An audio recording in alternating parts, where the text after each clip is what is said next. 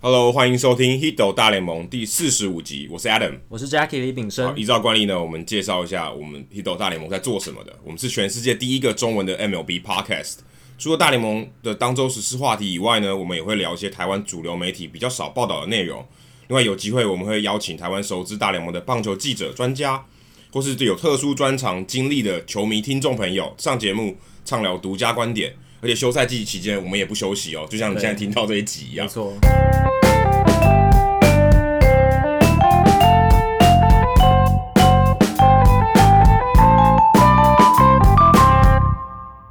但其实休赛季，今年的休赛季其实话题有点少，对，都是因为冬天有点太冷清的关就系，大谷翔平，然后 Stanton 过后，哎、好像就嘖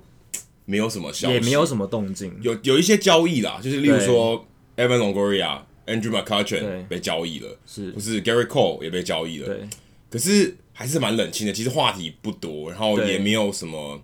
特别的东西可以跟大家聊。不过上个礼拜就是关于加速比赛节奏这些规定有一些新的新闻出来，就是有 Rock 话题可以 Manfred 聊了一直在对一直在推的这件事情，没错，就是他们最近刚好因为球员工会跟他们开会说，哎、我现在加速协议的加速比赛这个协议又推出来一个新的版本给你们参考，要不要？这样对大联盟官方跟球员工会去做沟通，然后去跟他们做协调，希望可以达成一个协议，这样子新球季就可以推展这个新的政策。但是球员工会打枪，呃，大联盟提出的这个新的都提哎案，好，我如果没记错是都不要，对，就是我整包都退回。全部打枪。那为什么会退回呢？其实有很多原因，我们稍后再聊。但是我们先想谈一下，就是这个新的加速比赛的哎这一包规定里面有什么有什么？啊，第一个就是非常最重要的，就是投球时钟 （pitch clock）。那它的规定是，垒上没有人的时候，投球时间规定是只有十八秒。就间隔的时间，对，就是投手拿到捕手的回传球的那一刻开始起算你。只能想十八秒，对，到他球送出去的那一刻，只能十八秒。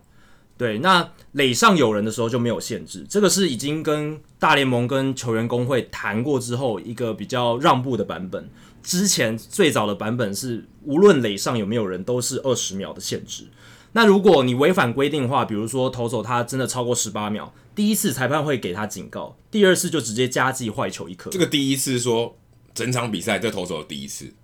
应该是我没有细看规定，但应该就是这样子，就就是是就是如果你第一次犯，然后你第二次不管下一局任何一局你再犯，就直接加坏球一颗，应该是这个意思。对，所以如果两好三坏的时候，他多想了一下啊，第十九秒才投出，他就直接保送。就直接保送。其实我觉得，嗯，我们在节目前跟 Adam 聊到，其实加坏球这个规定蛮严格的。你要想哦，零好零坏跟零好一坏，这个打者打击率的差别非常大。那更不用说刚才 Adam 提到那个情境，两好三坏，本来你有机会解决打者，但是这一次就直接保对，如送，果两好三坏满球数，然后又满垒，按、不是说直接送一分，就直接送一分可啊。是给而且你要想规，定有点，就是你看太哎，不严过重了、欸等一下，刚才你提到的是垒上有人的局面，哦，对，垒上有人，就没有限制了，但是我是二十秒，原本的版本就会出现这种问题、对欸，，就很可怕。有有可能因为我超过二十秒，我要输掉比赛。对，因为垒上有人的时候，投手通常都会放慢节奏，然后让自己的心情缓和一点嘛。通通常会这样，或是或是看一下一垒、二垒，对这样看一轮这样子。而且像刚刚你讲到满垒两好三坏的局面，投手通常都会稍微紧张一些。对，他要应付 high leverage 的情况嘛，对不对？对，所以他通常会用一些拖延时间的技巧，让自己心情缓和，也让破坏一下打者的节奏。但是如果有这个投手时钟的话，这样的情况就不会发生。当然是最早的版本啦。不过这个新的版本，也就是呃垒上没人十八秒，垒上有人无限制的这个版本，这个规定也是被打枪。就是他们也觉得不要太长还太多，对，工会还是觉得不合理。那第二个是投手球会议，投手球会议就是每局变成只能一次，而且每场比赛不超过六次。而且你这个投手球会议还不是投手教练或是总教练对走上来，是只要大投手家停下来聊个晚餐也要算，捕手上去，投手自己跑去跟野手讲话，这一些都要算投手球会议。你只要让比赛暂停，这个就算哎、可我有点好 奇，投手像球会这议种这种规定应该只有在例行赛吧？如果在季后赛，这好像有点不太合理耶。对我好像有听看过一些报道说，好像跟季后赛不太，季后赛会有特别，因为季后，赛张力这么高，我对看有时候可能一局上来五次都有可能，而且季后赛大家其实某种程度上喜欢看长一点的比赛，会比较精彩，对而比较且多一些 drama 对你在要里面把那个张力拉长一点。而且季后赛跟例行赛的规则有做区隔的话，会更显现季后赛的特别性。那季这后赛样真的就就是对那一场特别重要，没错例行赛可能 OK，对大家就算了这样子。对，就是打一个谁强谁弱，马上把这个局数消化完，不要拖了太久。那投手球会议会有什么样的惩罚呢？第一次就是上上去开会不嘛，正常，你对本来就应该做的，第二次就是直接换人，有点像说哦，第二次等于就总教练直接上来，没错嗯总教练上来你就必须要换人，没错。只是以前是总教练嘛，现在所有人你任何的会议，你只要第二次就是投手就要换。所以我觉得换这人有点也是不合理。变成说我今天只要有点危机，我需要开会，嗯，可是这个时候如果牛棚没人，不是超尴尬的吗？对啊，就你 OK，你要换人哦，那我现在没人热身呢， 这不是很尴尬吗？那所以比赛可能还会变难看呢。所以总教练就要去适应这些，包括投手也要去适应。像这个新的提案里面就有提到这些规定呢，最快要到五月一号才施行，就那一个月后，等于对是比开季以后一个月后，四月等于是试用期，让大家去适应说这些新的规定，不用太急着呃施行，然后怕怕引起太多反弹这样子，就是要给给大家一个缓冲，一个缓冲因为期。对可是要适应，因为小联盟，刚刚我们提到，回到刚刚那个 pitch clock，就是投球时间、投球时钟，小联盟其实是有的。从所以二零一五年就开始对，所以施行了，呃在二 A 如果跟三 A。对，如果有在这段期间有在小联盟投过球的投手，应该是可以适应，因为我、嗯就我们知道的，没有太大的反弹，说 OK，很多人超过或是引起对一些诶不习惯，很很大的反弹。其实就是因为在小联盟这三年来，呃，这这三年来它施施行的效果还算不错，所以大联盟才敢说在今年就是想要跟工会做这个协调，希望可以施行投球时钟这个这么重大的改变而。且我想，二十秒也不是随便取一个数字，因为都是对，测试过的。都精算过的，说 OK，大大部分就是二十秒，绝大多数的投球的内容都可以在二十秒内完成。所以你也可以想象，从二零一五年之后，二 A、三 A 升上来大联盟的选手，他们其实都经历过投球时钟这个新的规定，但是你也可以看到，他们其实没有太多报道说他们在小联盟说什么抱怨太多怨言，或者说啊上大联盟就是一个完全不同的比赛，没有。他们其实，在小联盟应该适应的还不错。然后，如果未来大联盟施行类似的规定，我相信应该也是可以适应的良好，只是球迷还是要花一点时间适我应很。我很好奇这个二十秒或者十八秒有没有漏洞，因为如果他签字算吗？对，这可能就是要看详细的规因则为。签字好像也有动作嘛。对如，如呃，如果今天我签字，你也算在那个十八秒以内，好像有点太赶了嘿。我觉得应该没有，我觉得签字就会重算，那这样我就一直签字就好了啊、也有可能啊、就有点像说呃那个篮球二十四秒哦，就是反正我只要碰到篮筐，我还可以我还可以再再来二十四秒一样，有点类似一样的概念。我的时间可以重新计算，所以它基本上还是有一些可以操作的空间。我对发现哦，OK，我十六秒了，好，我丢丢一垒，因 再丢为现回在来对，因为现在披露的报道都只是大纲而已，它没有一些细项的东西。对，因为个这些配套措对施感觉是一听就是哎、诶还是有点漏洞。但是他们详细的这个整个新规定的提案，一定是都有考虑到这些，只是我们外界还没有办法得知。不对而过且我们也不是裁判， Adam 提出的这一点非常好，就是是这是一个值得思考的点。那其实还有另一个规定是，换打者打击的时间呢，不得超过三十五秒。就是 OK 对上上到打击区的音乐最多也只能播三十五秒，不能超过这个时间，因为我们有时候看到就是可能打者走走到打击区，那个走路的速度就是特别慢。超级慢，然后上上打击区之后又要开始摸摸啊，摸一下自己的打击手套，画一下那个泥沙不体。过有时候我觉得他们走得慢，是因为对方投手也在讲话，就捕手上去讲话，呃对对所以他就 OK，我就慢慢走。所以大联盟也想要缩短这个时间，加速这个换打者的节奏，好让比赛的时间能进一步缩短。因为大联盟这几年在力推这个比赛加速节奏的规则，或者说一些改变，但是其实今年的平均比赛时间是增加多了的六分钟，对，那大联盟执行长 Rob Manfred 就对这一个发展并不满意，所以他才会很想要更积极的去力推这些新的规定。只不过工会是打枪的，但是根据大联盟的劳资协议，因为 Rob Manfred 去年就提出这些提案了，就是这些东西只是不是第一次的，，对，是去年提只是出的，有在修改过的，，对，经过一整年之后，劳资协议规定说，经过一整年之后，大联盟主席就可以单方面的直接实行这些加速比赛节就奏的新规我定。说我对我要做，我就可以做，我就可以做，就算工会不同意，他也可以做。只是这个东西呢，就是如果大联盟主席自己真的去实行的话，唯一的问题就是他后果盈亏自负就是。盈亏自负，责任全部都要联联盟自行承担，因为他们没有经过工会的同意嘛。所以今天好，二零一八年他真的施行了这些投球时钟啦、投手球会议的新规定。那如果引起了非常不好的后果，或是球迷极大的反反弹弹，球员工会就可以说，哦，这都是大联盟执行长的责任，跟我们没关系对。我们后果你自己承担，对好坏处你自己承担，好处没我错们还是要拿，那这样子的话，整个声浪就会再逆转过来嘛。那可能明年就会再做一些进一步的，可是有点，难看。 很难看。对，如果说他真的做的不好，然后逆转回去，我、哦、这真的很难看。变二对零一八年会变成一个很怪的赛季，但是根据现在我们看到的一些内幕的报道，他们都是说 Rob Manfred 今年二零一八年就会推行我们刚才聊到的这些所有新的规定，所以我觉得 Manfred 真的是蛮有勇气的。他这些规定都是算是扭转很多棒球基本的 play、基本的比赛方式，有一些东西根本东西就改变，变成说你现在棒球原本是一个跟时间无关的运动，对很多你你突然对这么在乎时间呢、很多棒球的 traditionalist 就是比较坚持传统的球迷，他们喜欢棒球就是说啊，棒球是一个不会受到时间限制的运动，就是没有第几节第几节没有，但我有局数，对可是我的局数一局打多久不知道。没错，当然网球也算是一种没有时间限制的运动，但是他们也在做一些调整，比如说抢七制，对这个从大概一九七零八零年才有的像今年规定嗯霍普曼杯也有调整，就是 OK，他们现在就是没有，也就是直接打，例如说你第第七六、第七呃第十三局打赢了就是你的，就也没有抢七，就 OK，就是你拿走这样。所以他也是为了要节省这个时嗯间，OK，你可以打少一点。对，所以大联盟也是想要跟随着世界职业运动的潮流、商业化的潮流，希望可以把比赛时间的缩短，所以加入这些新的规定。当然，就像 Adam 刚刚讲的，当然会有很多反弹的疑虑，毕竟棒球这个运动它非常重视它原本的一些传统。对那今因为天有这点不个传可统预被打测破，性啊。因为如果今天我有十，但这个是没有，就是例如说篮球，你就知道 OK，剩下一分钟，对我差落后十分啊，算了，基本上没机会。棒球不会有这个问题哦、对，还没有真的拿一个什么比赛时钟三个小时，那个就不可，我我我觉得应该不可能发对生啊对，啦。但是就本质上还是有那个是有时间，对嗯这个是没有时间的，所以还是有点差别。不过我们也是，我记得我们节目最一开最一开始前面几集有谈到加速比赛嘛，就是对是故意失换那件事情。可是到最后你发现还是没有什么效果，因为可是大家也没有觉得不好啊，对啊，就是 OK 觉得变长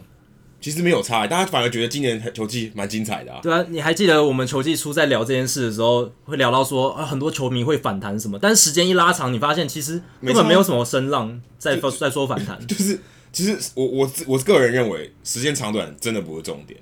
就是我觉得对，还是场上比赛的你那不能个说因 play 为节奏要因为快一时点。时间短，我就觉得开心。可可是搞不好比赛很难看。对，但是比赛精彩比较重要。但是刚刚讲那些，例如说投手球会议啊，这我觉得是真的有帮助，对因为有帮助因为就真的无聊， 这是真的浪费时间。那你给我缩短一点，就是 OK，你就给我两次，尽量越少越好，这绝对是有帮助。艾伦刚刚提到就是比赛中的画面有没有够多这件事情，就是我们在季后赛的时候也有聊到啊，因为应该是 Clayton Kershaw 还有哪哪一场，就是两个王牌对决，比赛节奏非常快，但是其实场上没有什么没有没有什么画面，大家反而觉得不好看。对，就哦，嗯啊，没有什么，没而有什且么，没有什么那事情发生呢、欸对那一场是世界大赛比赛时间最短的一场比赛，结果大家反而觉得不好看。对，最好看的都是那些比赛时间比就较长互，轰的，一直上垒，一直上垒，对打到天昏地暗，大家觉得好看。所以其实比赛时间本身可能是个假议题，真正重要的是怎么加入这个比赛里面一些节精奏哎彩的部分，而且我觉得节节奏很奏快一重点要，对，更多 play，把球更多的球打进场内，这或许才是真正的重点。这也许就是为什么他们 要用弹力球，而不是有点阴谋论。因为弹力球绝对对这个有帮助，我觉得很有帮助，就是可以符合我们刚才，就是如果你今天要要改改球吧，对不对？ 对。改时间 OK 有点帮助，但是我觉得不是最重要的。对，那这个新的规定呢，当然会对棒球界产生很大的影响。那球员工会其实他们原本有试出善意说，我们愿意跟你协调，可能同意大联盟今年的提案，不过最后还是被打枪对，。还是还是被拒绝了。那其实刚才 Adam 有聊到一些大联盟施行新规定，然后后来反弹翻声浪没有那么大的一些例子，像 DH 就是一个很好的例子。对啊，因为 DH 刚开始施行的时候，也是很多传统派的球迷大反弹。但是其实 DH 我个人是支持的，我甚至我希望国联赶快有 DH。对，但是你要考量到当时的棒球氛围，对是一九七零年代，那个时候棒球已经打了一百多年，全部都是投手要上场打击。对啊，你今天要推一个废除投手上场打击，让一个新的位置跑出来，这其实是很冲击的。对，而且事实上 DH 绝对是对比赛好可看性绝对是有帮助，有而一点且帮助。而且你要想一个，如果今天有假设国联有 DH，球员工会他立刻多了十五个没工作错，机会，大家一定要的嘛，对不对？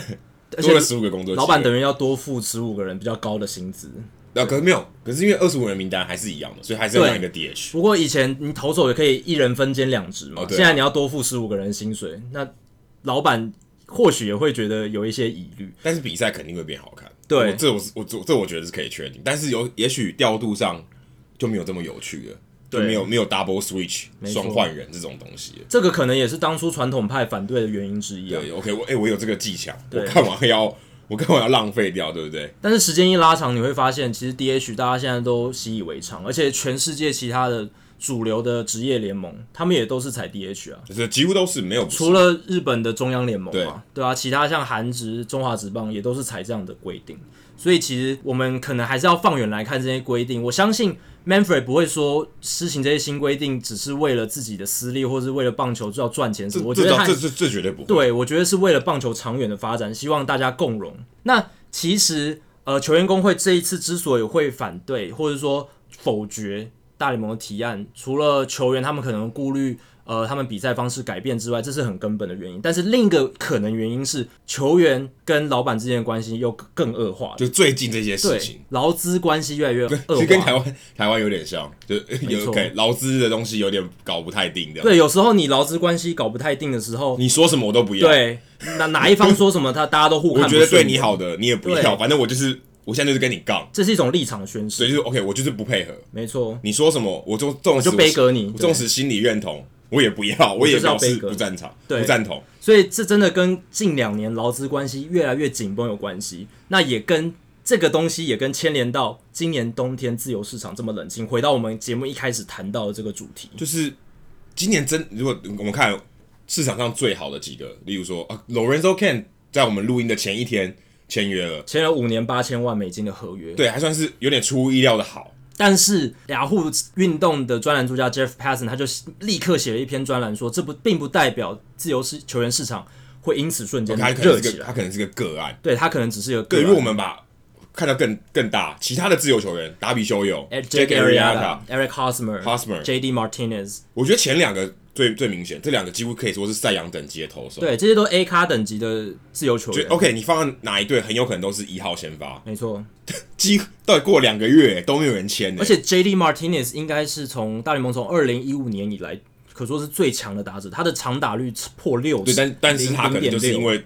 只有长打，然后在这个长打有点贬值的情况下，当对，然你也可以是这个理由。可是这么强的打者，即便在今年全全垒打满天飞的年代，也他算是还很是好啊非常高价值，他还是联盟里前三名的打者。到这么这个休赛季这么后面了，还没有大概只签剩约一个半月，春训就开始了，还不到哦。剩到两个多礼拜投捕就要报道了以。投手来说是更快，他就更等等于快他了休赛季已经要结束了。对啊，而且我们刚刚讲的是 A 咖的，那像一些中阶的 Alex Cobb、Lance Lynn、Mike Mustakas、Logan Morrison、Greg Holland，我讲的这些全都还没有签约。基本上都是可以说是全明星的了。对，B 全咖明还星 B 咖还是全明星哦。对，虽然是 B 咖，但是都是全明星。像 Greg Holland 去年就表现的非常好，算是一个 Mustakas 国也打得联顶很尖好中，间者。对，但他超尴尬的，他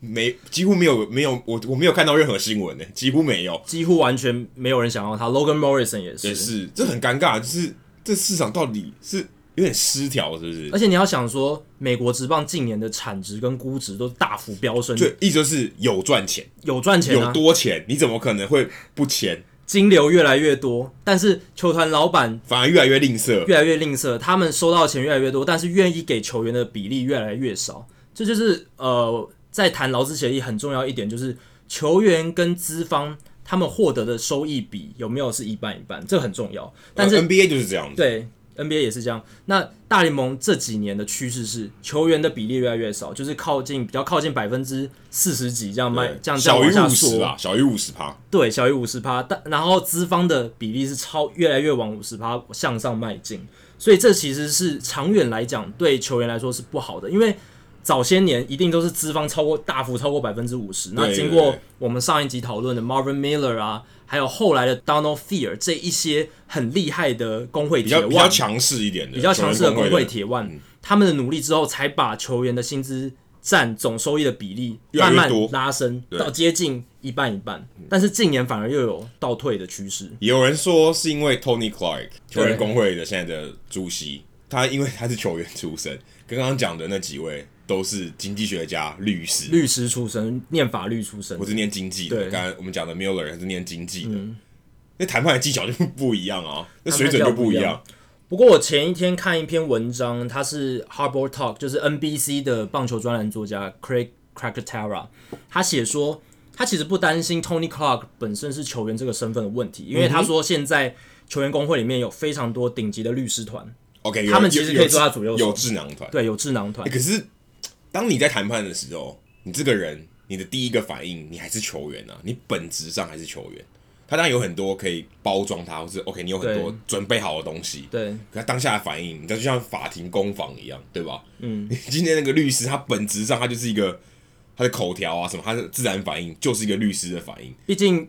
Tony Clark 担任这个球员工会理事长，他第一线要面对大众球员，还有就是这些资方老板的，我想多少还是有一点影响。不过 Calcaterra 他认为球员工会近年会这么弱势，其实不能全怪 Tony Clark。 OK，但他也太也太太把对责任都他丢到觉得身上是了。整个结构性的问题，因为劳资和平太久了，嗯哼，会让球员有点松懈，所以现在球员的心态并不像二三十年前他们在争取自己薪资的时候那么样的坚硬，那么样的团结。 OK，我不打就不打。对，现在的情况是因为劳资和平非常久，然后大家都赚了更多钱，所以球员有点松懈，他们想说，嗯，我们现在关注的议题可以不用管长远的经济发展，我们可以看一些比较小的事情，比如说我们球季期间的休休息休息间时间要变多，我们的呃球员厨房的私厨要更好一点，然哦后我讲一些们福利的东西，对，讲一些福利，要有西班牙语翻译这一类的东西。那身为球员的 Tony Clark，他处理这些事情就处理得非常好。你可以看到这几年的劳资协议都有处理到这些福利细节的东西，福利的东他比较西。应该说他比较能从球员的角度来，没错，这是他当初呃获获选选的的重要原因。对，但是他处理了这些球员福利的事情，但是长远经济这一块，包一直括在被吃豆一腐。直在被吃豆腐，就是我刚刚讲的，球员占总收益的比例越来越少。这个东西其实有很多经济学家才认为是棒球能不能走得很长远的一个很重因要为的毕关键。竟这个是一个产业，对球员 讲难也不是讲白一点，就是他就是表演的，他就是雇佣的人嘛。啊，你对啊这些球员不满意， 这个产业活不下去的。没错，大大家都不想打棒球，觉得棒球前途不好。当然没有啊，现在赚很多钱，可是如果长远来看，也许他走下坡，前途不好，参与的人就少，这产业就萎缩了。对我觉得 Jeff Passan 他有说一句话非常有道理，就是棒球比赛或者整个美国职棒大联盟到底还是球员的比赛，不是老板的比赛。对，可是你看自由球员市场，你一看就是买方市场啊。对啊，买方就是我说呃老板，因为他是他买球员对嘛，买方市场，我要买不买随便我，对不对？对 你你就你就在那边乖乖给我等，但今天如职棒如果只有一一堆愿意出钱的老板，而没有打球的球员的话，就是失衡了。那就没有没有比赛了。可是可是如果这样子发展下去，当然我我是觉得不没有那么悲观。可是如果是是按照现在的情况发展下去，就是有一堆球员没球打，对，可以打没球打， 有点像中华职棒，但是不一样啦。就是、就是嗯 OK，他并不是说队伍太少，而是说，哎、老板现在开始经营球队的方针，已经不再是我从自由球员市场老找人来来对帮助我的球队，他已经开始慢慢把这个方向换了。我我不再愿意说哦，我花钱买他过去的成绩，老子不干这种事情了，对不对？对，好浪费钱哦！我宁愿开始养，要么就是我自己养，要么就是我在还没有养成大咖之前，我就把你签下来，我签个长约，像阿图延菲这延种。长约，对 Francisco 林多，其实 Francisco 林多还没签哦，但是印第安人其实早就丢很多延长约给对他他了。今年好像要球季结束，他一定要谈，不然他对会尴尬，因为对他现在他现在站在一个比较有利的位置，像 Evan Longoria 年轻的时候也是签了一个非常长的，对球队比较友善的合约。现在还没走完呢、对现在还没走 完但是被卖到巨人了。对，所以这个都是现在球界新的趋势。然后 MLB Trade Rumors 大联盟交易传闻网，他在休赛季刚列出的五十大自由球员，到现在还有二十四名都还没而签且约。哦对，而且他是五十大、哦，大家注意是五十大我，不是说什么随便挑几个路人的自由球啊挑50个员，人对不是，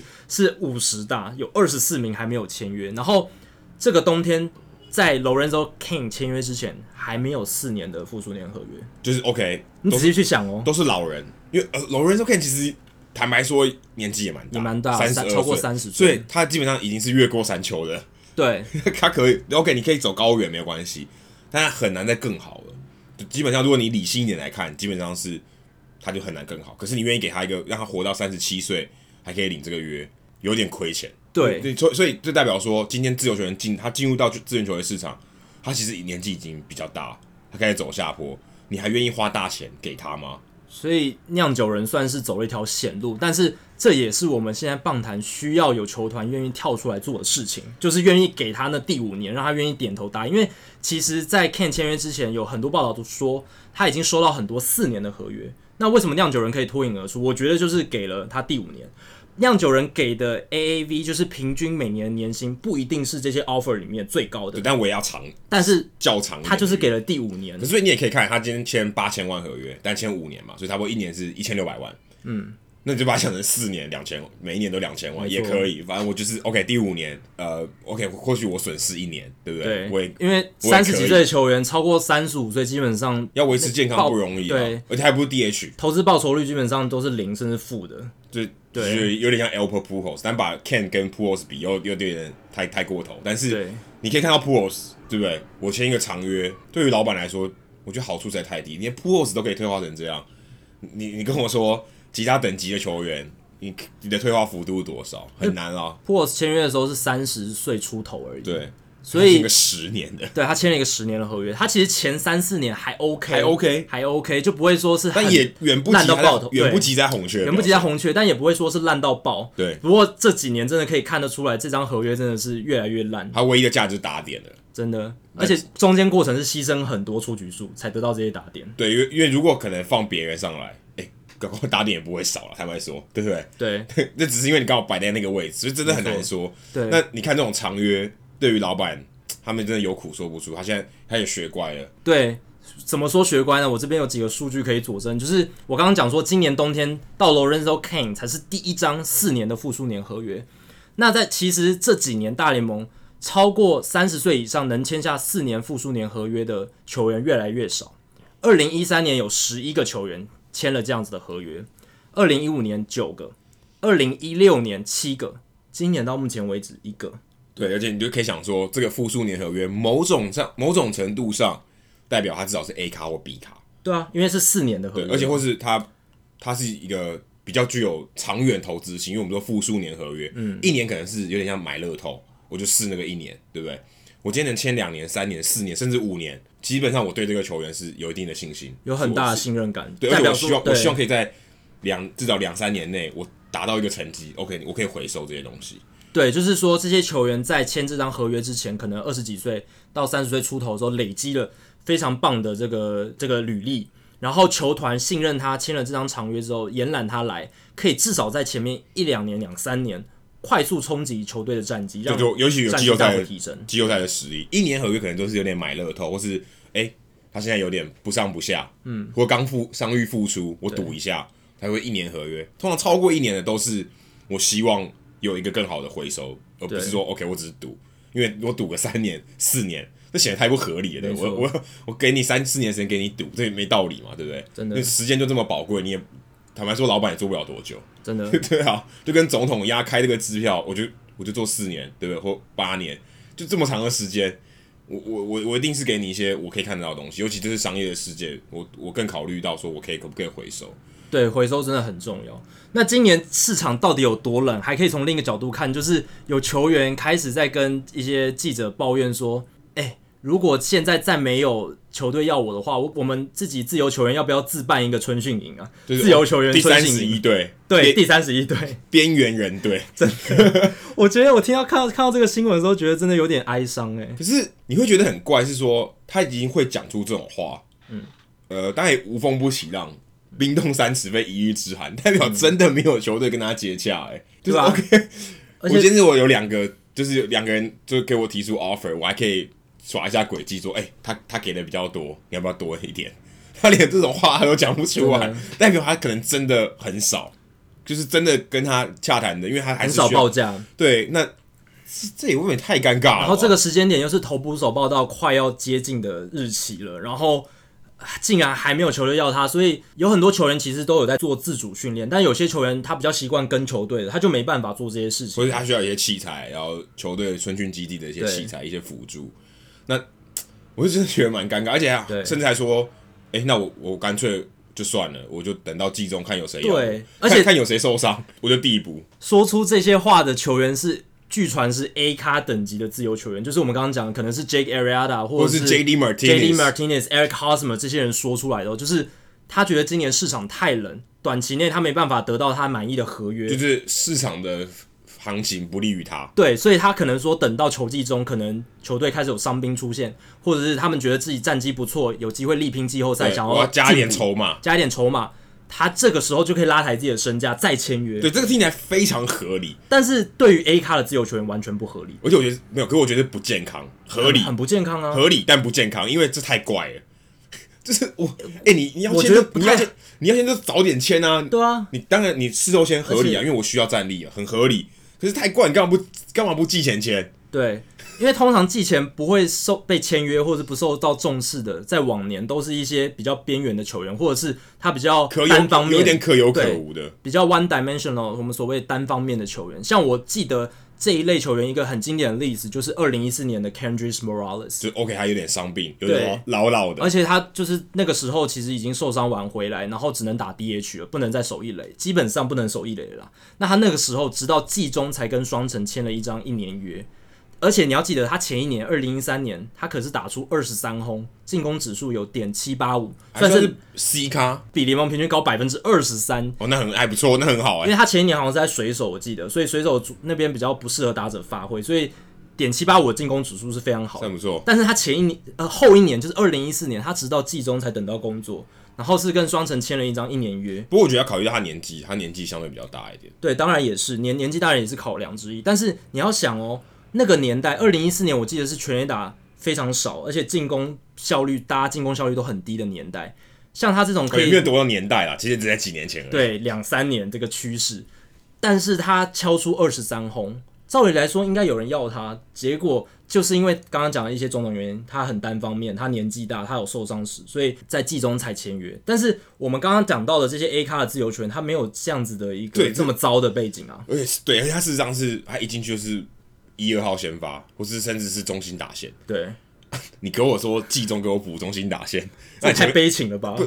就前面，那你前面在打什么？但有可能是受伤，因为受伤你无法预期，嗯，所以有点尴尬。那可是如果是这样的话，就是市场就显得很不健康。很不健康啊，就有点像是我们现在社会的缩影，就是中产阶级消失了。就是我们讲那些大咖球星，应该还是可以拿到合约，比如说 Harper、Machado、Kershaw，或是刚刚讲达比修友，都可以拿到合约，这是但没但打问比题。球还没有钱，还没签而已，只是然后另外另一方面就是低薪的球员也还是有工作嘛，因为球球团选秀进来，然后签小联盟约就是很简单。但是棒球中产阶级，比如说像今年呃去年底签约的那个 Carlos Santana 这种三年六千万美金的合约，真的越来越少。他还算明星哎、他也算明星，但是如果放广来看，算是中产阶级。对，这类中产阶级真的越来越少了。而且是非成人前走，有点对怪。就 OK，他可能是一个暂时没有季后赛希望的球队，但是他把牵走一个中产阶级的球员，但他们对他，或许他们对他们年轻球员有信心，然后签这个三年约，希望他可以在第二年的时候带这些年轻球员发展出来。说尤尤其他刚好是拉丁美洲球员，也许可以带 Herrera，对，很难说啦。 而且我们那时候想说，哎，费城人签这张合约干嘛？因为他们一垒已经有 Risk Hoskins，但是后来才发现这张合约对今年的自由球员市场很重要，因为如果再少了这一张，又显得更冷清了，对你连中产阶级都没有了。 连中产阶级都越来越少。可是也有一方面的说法是说啊，大家存钱啊，存存个存个压岁钱，等明年的红包。 对等等明年 Harper 啊，Machado、对 Kershaw 我觉得是没有机会了，Kershaw 应该非常大的机会会坑道奇队一笔，因对，为道奇队应该会想办法留住花，这个 franchise player，就是但是可能会花到看一板球年鞋四千万或更高。对但是 Harper、Machado 很很有可能会很有可能会走，对因因为为留不住。明年二零一八、二零一九这个自由球员的梯次实在太诱人了，然后很多大市场球队都磨刀霍霍、虎视眈眈，就是要拼这一次。包括道奇、洋基都据传，他们今年之所以要压低薪资在呃奢侈税门槛之下，就是为了在明年大撒钱。但是真的是这样子吗？也也确实令人疑有疑虑啊。嗯我觉得这也对，这是一个说法，对也有它的道嗯理。可是它是不是真的影响这个市场的走向？我觉得也许不是。对啊我可以其实也可以明年看看说，哎、还是不是这些中产阶级都没有工作？对因为你想能抢到 Harper 的就一就队，只就一队。对啊那你其他二九队，你钱还是要花吧？也不可能都不花钱。就是这些大咖的自由球星真的对他们有兴趣，或者是觉得自己有希望获得他们的，就是刚才我们讲那些超级大市场球队。那还有这么多二十几支，其他二十几支球队他们在干嘛？对不对？他们今年也没有什么动作、啊，还是要补球员啊，一定会对啊补球员的啊、照理来说，他们如果明年没有要签这些球员，他们今年有一些余裕可以来发挥啊，有一些钱可以来投资啊而。且今年基本上有超过将近三分之一的球队都不知道在干嘛，没错，就老板好像放假去了。那这个又回到另一个原因，就是其实这几年大联盟因为有很像太空人小熊，他们透过算是摆烂，然后获得成功的例子，让很多球队都觉得我要仿效，就是我要走这个模式我要，走这个模式，所以越来越不愿意在自由市场花钱，就是整个打掉重建，然后从农场开始建立起。其实这个策略在经济学的角度来讲是好的，就是你可以确实让球队以最低的成本获得最大的成功。可是对于整个市场的扩对大是危害的。从宏观经济来讲，其实是不太好我的。看到 Passon 那个报道里面，就是他的他的这个分析里面提到 Brian Cashman，他说呃，大部分的人都不认为 Cashman 是一个好的 GM。以以前的时候，因是为他 OK 都大撒钱嘛，你花钱有效果，合理，笨蛋也会做，对不嗯啊本来对？就应该要 赢的。但后来发现，哎、大家突然开始称赞 Cashman 是为什么？因为开始不花钱，不花钱又获得成功，这对，这这很矛盾。所以他举一个很好的例子，就没是错，哎、你花钱获得成功，反而不会让人觉得你厉害；你不花钱获得成功，人家觉得你厉害。其实我觉得都不对。对，有很多总管就觉得说啊，那这样 Cashman 他不花钱获得成功，那我我当然也要仿效他这样的模式，才能获得更多球迷的赞赏嘛事。实上，你花钱花的好也是厉害的，好吗？也是厉害啦，因为啊有多少球队他花了很多钱，但是烂了好几年。对， 所以其实 Cashman 应该是要获得 credit，因为他他从以前就应该获得 credit 的，因为洋基队可以维持算是很长一段时间都有竞争力，纵使你看起来好像今年就过去这个球季好像在重建，哎、他也打进季后赛好吗？而且要记得他，我记得应该是从九三年到现在，他们每一年都胜率在五成之上这，很难欸呢、二十快二十五年了。这很难，这比海盗队二十一年都在还难五成底下还难，好吗啊难非常多。你摆烂很简单啊，你只要就是选秀选的很烂，然后都不签球员就可以这样子，但这是很厉害要的赢是很难的。所以你你花大钱要花的好，坦白说也不容易，因为你花大钱一定会有亏嘛。嗯，可是你一定也有赚啊，不 然你不然你不然你没办法维持的，你都亏都是冤大头，当然胜率会低，你还是得赚嘛。你有些你有赚有赔，这很合理的，投资一定有赚有赚有赔，对，但他赚的比较多嘛，很明显没错他的结果就是比较没错好。虽然那你要说他花大钱花的好，你不能总是说，哎、b i l l y Bean 很厉害，对啊，我我省钱，对不对？我我用小钱赚赚大钱。问题是他打不出来，他长期也打不出来，坦白说也打不出来。运动家还是你说魔球神化他可以，大概有几个年度是 OK 的，但但是是长期来看他还是不行啊。季后赛还是没有获得很显著的成功。Cashman 最厉害的是他在无论有钱还是没钱，他都可以把这个他的球场的效益极大化，而且在季后赛获得成功。啊，对了，可是他们也只就拿过这这这一个世纪就拿过一次冠军了，但至少他拿过，对不对？对，至少还拿过，费城也拿过了。对啊，那再回到刚才就是市场冷清这个话题，就是从球队的角度来看，其实也有中产阶级消失，就是中产球队消失的这个现象。因为我们刚刚讲到，有很多球队在摆烂，像白袜、红人、皇家、马林鱼，然后运动家，哦，马里玉可可是摆烂之王，对，像我们刚甚至还有海盗、教室、光芒，这些都算是目前几乎今年球季宣告直接对，没有希望你的球队。可以看出他们把看板球星交易出去，代表他根本也不可能有钱去买大咖的自由球员。对因为他他连他连自家的看板球星的钱都都坦白说都不太愿意付了，我我要我要更把何钱，况去签新的，对我我我我的球迷的所爱，我都我都愿意割舍，我怎么可能签一个新的呢？对，然后这些是小市场的类别。那另一个极端就是要赢球的球队也很多，像太空人、小熊、洋基、道奇、天使也算，天使这几支都是我觉得可以跟其他这些小市场球队拉开十十几二十场的胜差都没有疑问的这些很会赢球的球队。但是我们以前那种八十几胜的球队越来越少了，可可能可能这也跟 NBA 有点像了。对，就是两极化，战力两极化。我们以前常常聊到棒球之所以在这几十年能那么成功，就是因为有那个 parity，就是球队之间的战力算四大职业运动里面平衡的。就强队六成，烂队四成。对，这个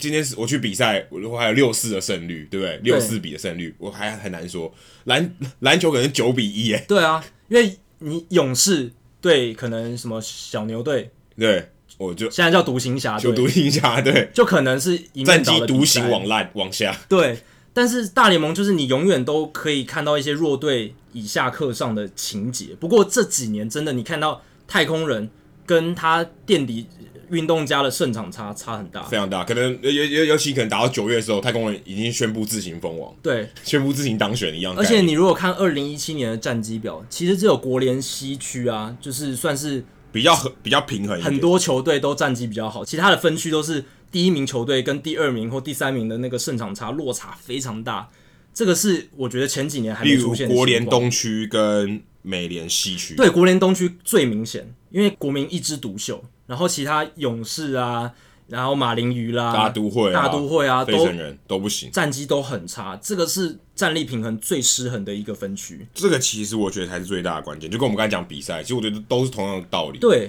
你就是要有一个平衡感，对你那个平衡一旦失效，跟自由球员市场也是一样，你的平衡一旦失效，就会走向一个极端，一一旦走向极端，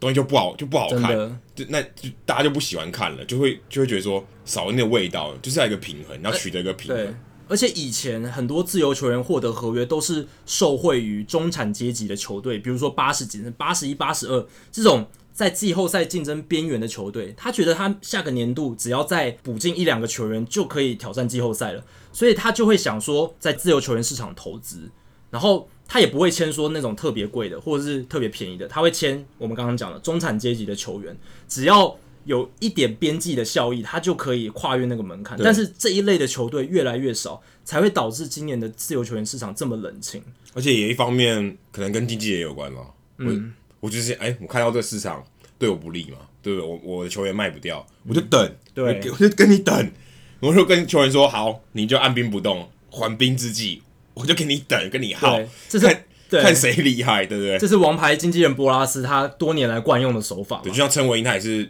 一月才签约没的，错所以也算是这个，也算是他一个手法的一个展现不。过今年他可能吃瘪耶，照这样看下去哎会不会哎有点等太久有了？点等太久？现在 Eric Hosmer 好像等到最后，到目前为止有啊，那个到教师队有没有说要有签啊，他？教师跟皇家都有开合约啊，但是为什么他不接受啊？就是我觉得七年超过一亿美金的合约，在这个市场是天价哎、为什么不赶快接受？我觉得这有点我离奇，也许有别的，也许对有 Ross 有别的考量，有我别的考量，但是七年来讲，现在看起来这合约超棒，可能昙花一现， 你过了这过了这村就没这个就店没了，真的真 的，就你没有这个机会了而。且超过一亿美金哎、而且要注意，他是一垒手哎、现在市场上这么多那种角落外野手、一垒手、DH type 这种选手，其实都不太值钱，对啊，Logan Morrison、Lucas Duda 都是这一种，但是他们都还没有什么报价，对啊吧、对，所以唉这个也是很妙啦。对啊，然后还有另外一个阴谋论，是不是球团勾结在线 （collusion）？就是大联盟在一九八零年代的时候有发生球团联合勾结的情形，就是球团老板互相说好，哎、我们都不要签自由球员对，，然等后他们自己崩盘，让他们自己崩盘，让然后我们一起省钱，让他们最后不得不接受非常烂的合约条件。所以在一九八五、八六、八七，甚至八八、八九都有发生类似的情形。后来大联盟被抓了，就是被球员工会抓到，而且他们上法院，呃，告大联盟。最后法院确实是判大联盟勾结事实确凿，最后老板要赔两亿八千万美金给球员，超多的，在八零年代，我我个人觉得这个阴谋论太难实现了，对，在现在这个年代真的很难，太难尤了其在资资讯这么发达，太容易被太容易被抓了。但是我觉得默契是可以有的，对， 我要讲的就是，虽然没有像不会像八零年代就是大家说好这么明目张胆，但是我觉得各球团他们越来越同同质性嘛，就是大家思考方式越来越像，所以刚刚 Adam 讲的默契是绝对可能没存在的我没有说，可是大家的思维都差不多，那不就是默契吗？我不明讲哦，我没有说，但是我就是我们都做类似的事情，坦白说，其实都是同样训练出来的、啊。现在经理人越来越多嘛，对就靠经理人在在在管理球队，所以这思维是很像的啊。那自然就形成一个默契，哎、你不动，那我也不动，对 对，所以就就搞成现在这样，有点不太健康。但是你也不知道说明年会怎样。其实我我我个人是保持还觉得蛮乐观的，我我觉得嗯这个市场还没有这么这么悲观。你也许明年开始就不一样了，也也许开始有人花大钱获得一个很好的球队，不一定要走太空人小熊路线。谁说那是唯一成功唯一路径？未必啊。对那而且他们事实上也是要运气的，好吗？也要有不运气是也不是说你走这条路就会成功的，他们是有运气的，啊还是有运气的。那你今天你如果钱多花一点，也许你靠运气可以少一点，对不对？你可以不要那么多运气，你也可以获得世界大赛冠军。可是小熊队跟太空人队，他们基本上当然是有很多运气的，对运气加上实力才有机会赢。对但是如果你今天有钱，你的实力可以多垫高一点，运气可以少一点，你就有机会了。实在很难说啊，我觉得。对，然后还有很多人说，就是像道奇、洋基，就我刚刚讲到，他们不愿意花钱是因为奢侈税门槛。但我在网络上看到 Jeff p a s s o n 他写一篇文章去反驳这样的说法，为什么？因为他觉得奢侈税门槛变严格这件事情可能是个假议题。因为没有，其实没有花很多钱。对，因为其实虽然新的劳资协议没有把奢侈税门槛根据现在大联盟薪资呃这个获利的涨幅去做调整，就是奢侈税的门槛其实很低的，只有二零一七年是一亿九千五百万，当初大联盟球员工会预期的是两亿一千五百万，还还更高一点，对，差了两千万美金的落差，所以代表呃奢侈税门槛是比较低的，而且税率也变高，就是惩罚变多了。所以照理来说，球团确实在奢侈税门槛内能花的钱更少。但是其实你如果认真去算奢侈税新制的罚则，以道奇队为例，如果他们今年超过了奢侈税门槛，而且今年的团队薪资提升到两亿一千七百万美金，大概比现在他们目前一亿八千五百万左右多了三千多万。嗯，那这样子的话，他们今年这个年度要付的奢侈税其实只有一千万美金，对啊，其实很少啊。很少啊。那对没有道奇队但来对说是对我们来零，讲很多啦。对，但但对于道奇队来讲是零头啊。就签一个球员，哎、你要签一个一千万一年的球员，其实很对他们来讲是牙缝哎、很简单啊，就可可而且这个球员可能不太好诶、可能是那种可可角落一垒手。对，可能就是或或者是一个可能好一点的中继投手，还不是 closer，也许对这对他来讲 OK 啊，那我就罚好了，没关系，我给你罚。对啊，所以其实 Passon 认为道奇跟洋基是刻意不花钱，他们就是故意省钱。因为如果今天有一个球员他觉得他的价值超过这一千万美金的罚款的话，为何不签？对啊，为何不签？对啊，所以道奇、洋基这些球队在获利这么大的情况下，应该要再多出手一点。这是他们，我觉得身为在这个职业联盟里面大市场球队，或许他就觉得没好货吧，也有可能我干嘛？他可能觉得我有比如，钱我一定要花吗？啊对啊我就不想花。比如说像达比修有，对啊，他虽然球质很好，球威很强，但是他控球有问题嘛，多年来都有一些问题，而且季后赛有点爆伤掉我的觉得情有，况我觉啊得他伤病有点有点有点伤病疑虑也是一个很大的重点。对，所兼以自由球员伤病，我个人觉得是很重要的。你像 J.D. Martinez 也有一样的问题，嗯，他就他很他没有全勤过、啊，他只有打过一年超过一百二十场。对啊，他去年只有一百一十九场出赛而已，对，这这你今天我我上派你上场，就你就是来给我打卡的，就是公要有工时嘛，对不对？对这是基本的，因为我球员就这么多，我花那么多钱。我我怎么样也要打完一百六十二场比赛，赢或输不管。嗯，你我觉得有有一百二十六场比赛，有这么多打席要消化，有这么多局数要消化，我就是要我就是要找这些，至少我们不讲赢球，员工要来消化这些东西嘛。那你今天都没有办法给我消化这些，我还付你钱，那我不疯了吗？对啊，不只是野手，投手也是啊。大联盟就是一百六十二场比赛，有这么多局数要消化，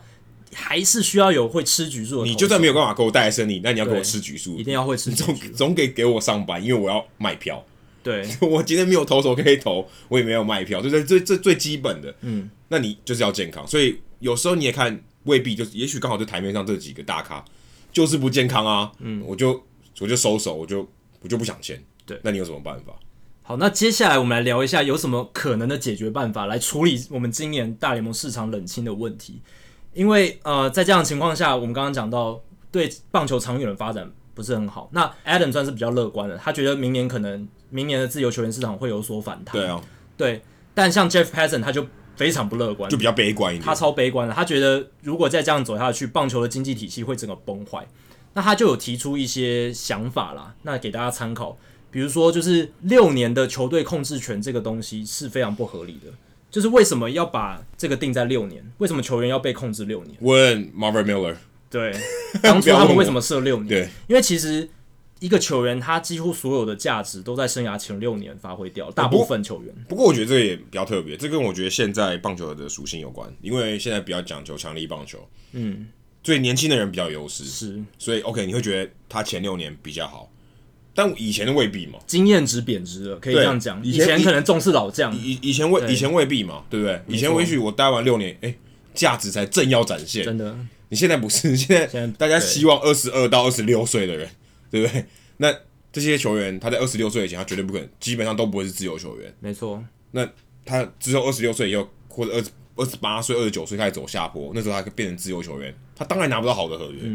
也是也是跟棒球这个生态有关了。嗯对，但是 Jeff Pass 他认为可以借由缩短这个六年的年年限来改善整个经济的结我构觉，得这是有帮助的。对，让真的有表现的年轻球员获得更多薪资，对，但这个球团绝对不会答应，绝对不会答应，因为等于他的，如果你今天缩短，代表我养人的价值成本变就高了，我的收益就变，我收益时间变短，对，我收益价时值就间变短，低因了。为他原本可以花比较少的钱获得六年呢、对啊他现在要花更多钱才能签到可能这个球员的第五年、第六年。对，是我干嘛？我没我错才不要同意耶！要是我也我是老板，我也不同意。对我也不会同意。那另一个想法是小熊的播报员 Lancaster 提出的。那他跟 Jeff p a s s o n 讲，然后 Jeff p a s s o n 再把它报道出来。他说的是一个创意的选秀顺位排法，就是让没打进季后赛但战绩最佳的队伍选选秀状元，不然后准你摆烂。对，不准你摆烂，然后按战绩往下。季后赛队伍则由较早被淘汰的球队先选，就等于是一个整个反过来嘛，就是让没打进季后赛的球队战但战绩最好先选。这样子的话，就可以改变整个选秀的结构，就可以让呃球队，即便他觉得季后赛无望，他还是要拼。还是要认真打，为了状元签而拼，为 了这状听元起签来怪怪的，为了状元签而拼，对，这样子的话，或许可以扭转这种中产阶级市场比较差，因为这这个制度，刚刚提到这个选秀制度，等于是呃可以优惠于这一些中产阶级的球队。不过我我觉得棒球本身，尤其棒球这个农场的体制来讲，选秀权我觉得吸引度没有那么高。你说如果这跟 NBA 跟 NFL 比，哎、他的选秀权很重要。第前一轮、第二，你这一轮你前面还后面，这差距非常大。棒球我觉得还好，对，我觉得棒球眼光所占的比重实在太大了，就因是为顺位对很，啊、我觉得很差一个顺位的价值没有那么大，可能几十万美而金，且而且你要想，它的发酵期很比较长、啊，超长的。你不是说选进来马上就可以用，对然后马上有集战力，棒球基本上没有，很少这种事情发生，非常非常少。没错像 Harper 这种，也许但很少，所以影响性没有那么大。就是 OK，我也许我有一个我有一个非常天才型球员，他拿第一顺位，那第二顺位就是一个普通的第二顺位的人。对啊那那那让我拿第二，其实没有什么太大帮助。第一轮甚至大部分的每一个年代的第一轮，可能都有二二十几个球员或者十几个球员上不了大联盟、欸，最近我看到呃 t r i p e r Jones 进入名人堂嘛，他才是第二位选秀状元进入名人堂，第一位是 Ken Griffey Jr.， OK，你就想这个这个保证的程度有多低？呃对啊，大联盟从一九六零年代就有选秀业余选秀了，然后这五十年来只有两个选秀状元进入名人堂。任何选秀顺位的状元，呃，任任何选秀顺位的这些新人的进进入名堂的几率，就一定比第一顺位的低吧？对代表这个已经是最高的了。对代表说，OK，今天状元进入名人堂的几率就这么低，只有从头到尾就两位，嗯，就多低了。这真的，你就可以知道说，选秀其实没有那么重要，呃真的还好，真的还好，还是眼光。你也许在后后端顺位，你还是可以挑到好的。球员评估、眼光这些都很重要。那 Passon 后来还提出几个想法，比如说在二零二一年这一张劳资协议到期之前，就提早重启谈判，重新签一张合约，或者是针对现在的条文做修正。那另外一个，最后一个就是老板要自己检讨自己，就是你们赚了那么多钱，呃，根据这个报道，大联盟上个年度有一百亿美金的收入，这不是获利，是收入，收入但是一百亿美金是很夸张的，而且近五年间各球队的估值都成长了一点五倍左右，所以在你们赚这么多钱到你们口袋的同时，要不要多出一点回馈球员？这太难了。对，然后球员工会这边也要生于忧患，死于安乐，他们要回归到七零八零九零年代，他们在积极争取自己薪资权益的时候的那种危机意识。然后球员工会要大力的动员球员的力量跟资方其实很斡旋简单谈判，为什么他会老板会会比较有利？因为员工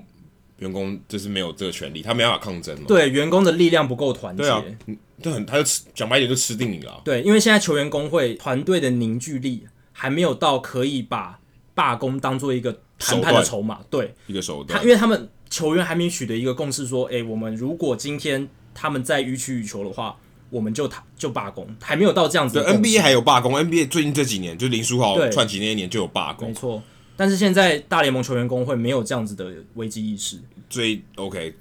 坦白说，这个事情就是会自然发生，你就对变成就是买方市场，你有什么，你有你怎么办呢？对，所以接下来这个大联盟今年冬天的冷清情况会怎么样进展下去？达比修啊、杰 a 瑞 a 啦、Eric h o s m a n 他们到底什么时候会签约？会有什么样的合约条件？我真的是还蛮期待会怎么发展的。不过今年这个冬天最有趣的发展，我觉得是王维忠。对，真的我只我坦白说，我们没有太多资讯可以聊，但是我王维忠突然跑到韩我国还去，蛮讶异的，欸因为其实他今年如果在酿酒人队的牛棚里面，其实如果他春训表现好，也许有机会可以闯进他们的二十五人名单，然后再再拼一下。对，这样如果你把他拉来两年来看的话，好像跟 Eric Thames 做做交换， 对，好像他是一个日后指定的球员。OK，好，那送去恐龙，送去 NC 恐龙。对他最近已经去韩国做体检，那他将成为台湾史上第一个到韩国职棒比赛的球员。对，而且现在也蛮有趣，不晓得他都会变成中继投手还是先发投手。他是 NC 恐龙的球对员。 NC 恐龙，但是你不确定他是先发还是救援。我好像有看到报道说，他们希望他可以做先发投手。理论上，我觉得应该是要先发你，因为对你占掉一个洋将。对，都是洋将了，一定要用先发，这个才比较符合他的报酬率啦。但是就不知道，大家也静观其变。而且我也蛮好奇台湾会不会会不会转播、欸，对啊，这样会不会掀起一波韩职热？有有可能就跟就有寒流这样子，就跟现在天气一样，就有寒流。对但有寒是流我们不确定王维忠他最后的，他如果今天是救援出赛的话，可能电视台比较伤脑筋一点。而且还有另一个值得思考的可能性是，他会不会像 Eric Thames 一样，投了两年哦，主宰韩国联盟，然后再回到大联盟，有没有这个可能哎性？难真的很难说，真的很难说。这是难说。也许也许 NC 恐龙就 OK，我就是喜欢跟酿酒人做生 意，对，对不对？对啊也也很难我很难说。我觉得这是很高的可能性，很因很为可能代表，因为他们签了 Eric Thames 之后，代表他们高层之间是有很多有一个默有一些默契。对哎哎、你你养出来，你把 Everything 改造成这样，哦，不错哦。那要不要把改改造一下王维忠？ 对，也我不知道啊，这猜测。这但有是很高的可能性，我觉得但是我想他们一定是有一些管道的，一些 connection 一定是有的。没错。那未来会怎么样，我们不知道，但我觉得蛮有趣的。也许我们可以未来会有多一些韩职的话题，讲一下王维忠，毕竟他也打过大联盟嘛，对不对？对，我们也希望把更多不同的角度、更多不同的职棒带到台湾来。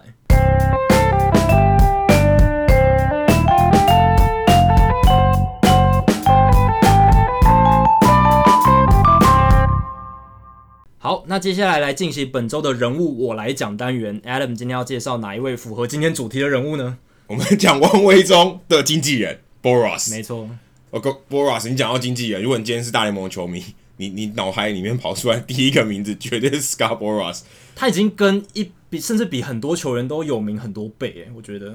甚至可能比他旗下球员还有名吧。真的对，至少王维忠绝对没有他有名。很少看到经纪人比球员还出名。他已，我觉得他已经是一个，已经是在棒球界是一个呼风唤雨的角色，甚至是职业运动界呼风唤雨的角色。我我查到的资料是，他是世界上这个地球上唯一一位，但是这样有点讲不公平，因为他并不是一个人在做这些事情，他是一个团队，他是唯一一位这个经纪公司下面有累积现役现役的哦，还在打的哦，嗯，超过二十亿美金的经纪人，哇塞，等于他等于他有一好夸张个哦共同基金，相当于他有一个共同基金。二十亿美金哦，美金持续金流不断的进来，六百亿台币，非常夸张，球员经济哦，这非常可怕，这就可以想象他有多成功。对，就但它量也大，但它量也很大。可是量大的原因是因为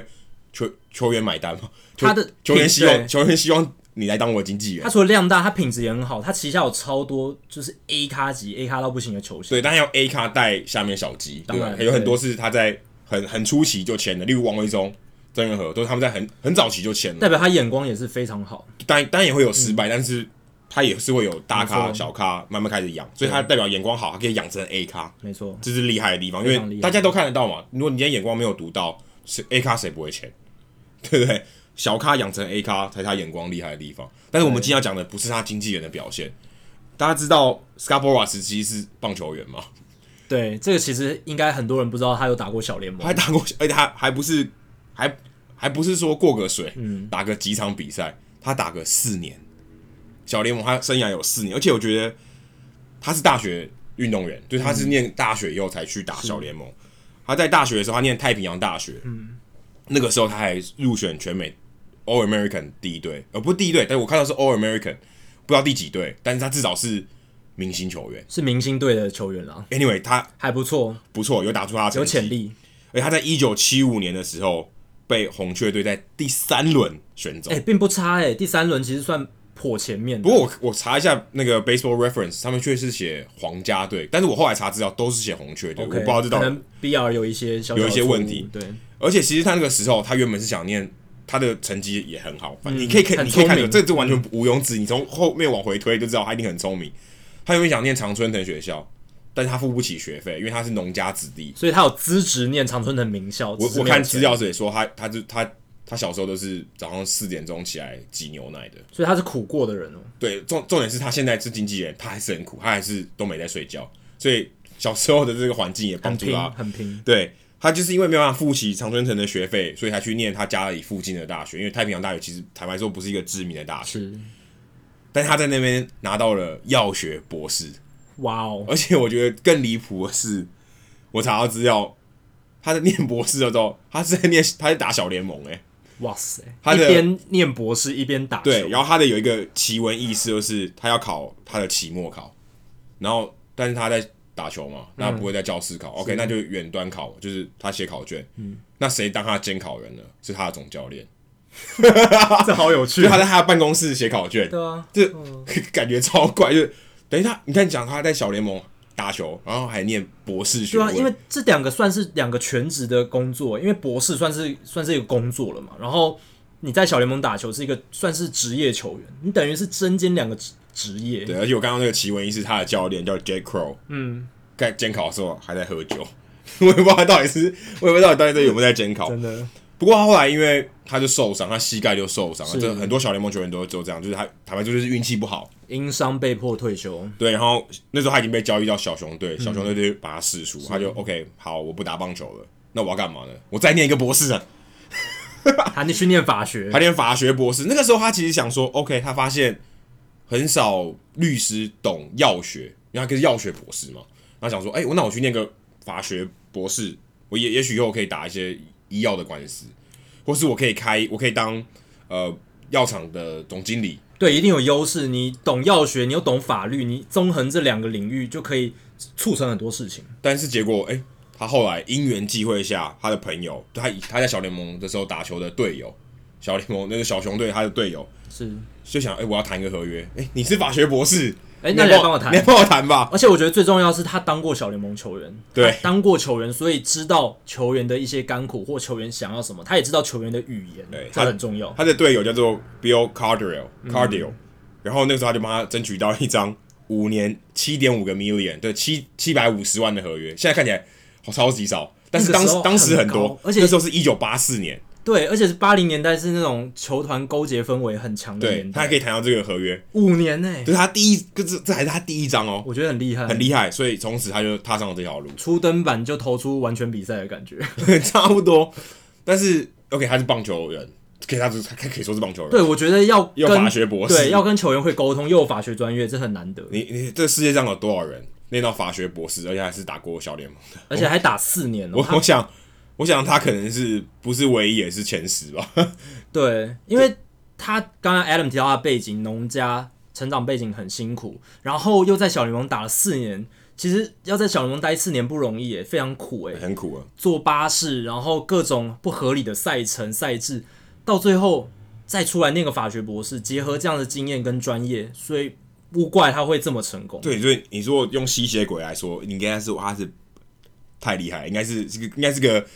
褒贬褒的词，真的是褒奖的的词。要褒奖你要他，听我们节目以后，你应该要对他改观哦，这个人不简单。你有办法在小联盟的时候，你还念法学，你还念药学博士吗？你办不到，好吧？他的成功真的有正他的一常。 套正常人都办不到。对如果你可以办得到，麻烦留言给我们，好不好？ 哦，你这就太可以难了去，也许可以去 Boras 的经纪公司，你觉得你也变王牌经纪这人，真的太难。而且他的经历让我想到，呃，百万金币，嗯 b u d u r a n 不是那个印度那个百万金币。诶，他的导演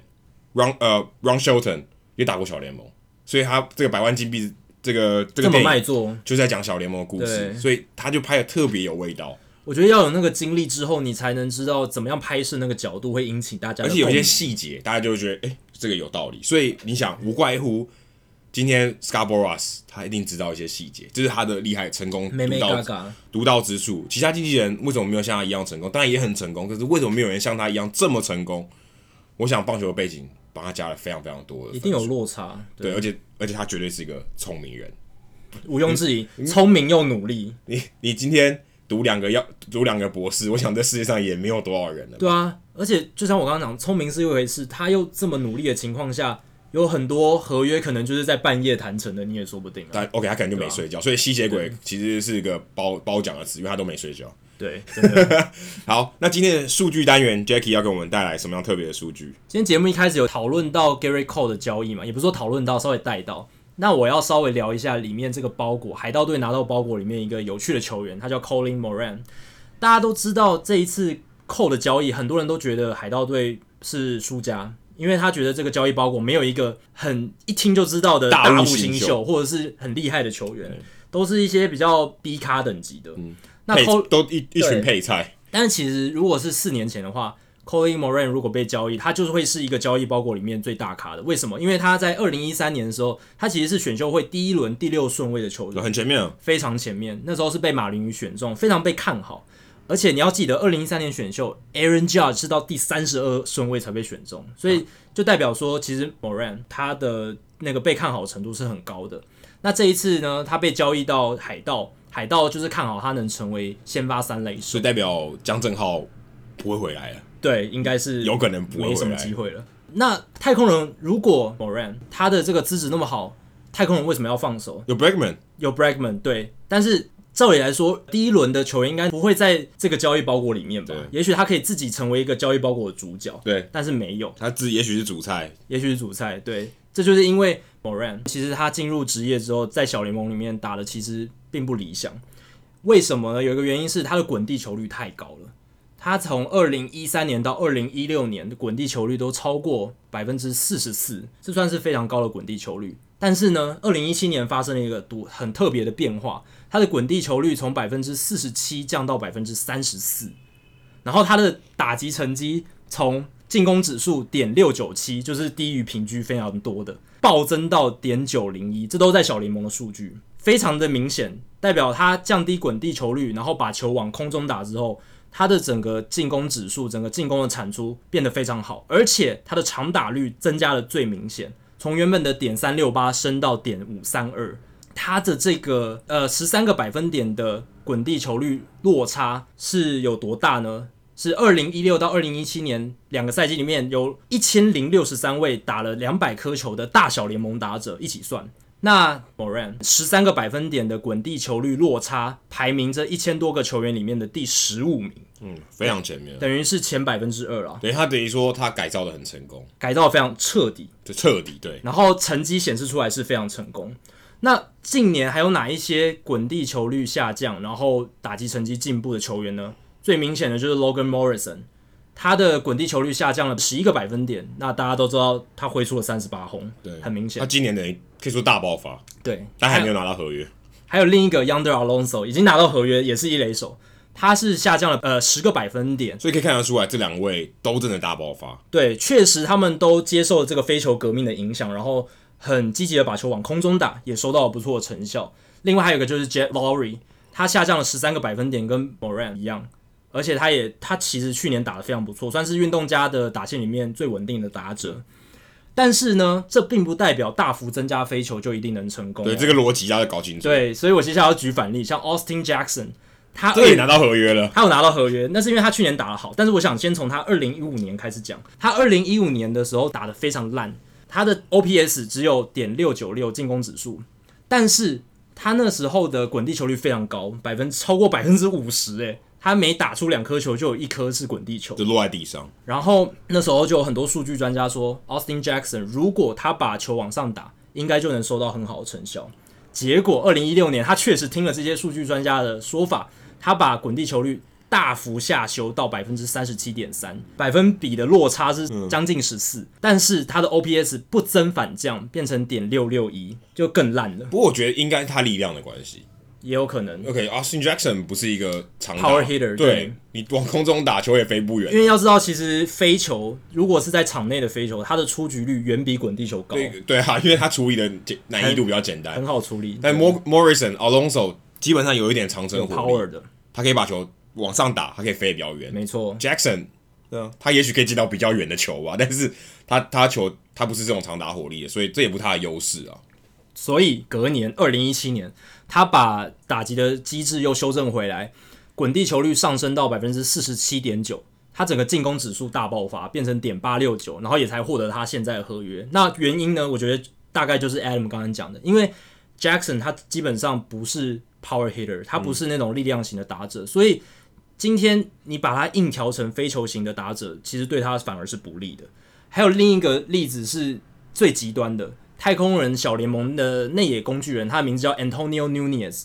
他在二零一六跟二零一七的进攻指数从点六七二下修到点五八六，基本上非常惨，快下降到接近投手的等级了。 五八六基本上是投手跟电脑差不多嗯对五八六了，但是他是我刚刚说的那一千多名球员里面，滚地球率下降幅度最大的球员，他下降了十八个百分点， OK，结果他的进攻指数下修了快零点一左右。所以真的非球革命并不是适合所有人，像 Antonio Nunez、呃 Austin Jackson 他们都不是长打力的选手。但在这样的情况下，你如果硬要去把他们改造成打飞球的打者，其实反而会造成负面影响。是因为像 Nunez 他在二零一七年，也就是他改变打法之后这一年，他确实挤出了两支全垒打。他之前都没有打过全垒打，他确实挤出了两支，但没有用啊，因为他长打率整体还是下降，对，所以这样等于是不进反退。就是效果没有收到。没错。好，以上节目内容就是《Hido 大联盟》第四十五集。大家如果喜欢我们的节目的话，欢迎加入《Hido 大联盟》在脸书的社团《Hido 大联盟讨论区》（H I T O 大联盟讨论区），按加入，回答三个简单的问题，就可以进入社团，和我跟 Adam 以及上过我们节目的来宾、其他听众朋友畅聊棒球。那如果你想订阅我们的节目，也很简单，只要上我们的官网 hido mlb.com h i t o m l b.com 上面就有详尽的订阅解说方式。无论你用电脑、手机、平板、作业系统是 iOS 还是 Android，都可以订阅。那另外也希望大家可以到 iTunes 的 Podcast 专区，在 hido 大联盟的页面底下帮我们评分跟留言，让还没听过 hido 大联盟的朋友呢，能快速了解我们的内容跟特色。今天节目就到这里，拜拜。拜拜。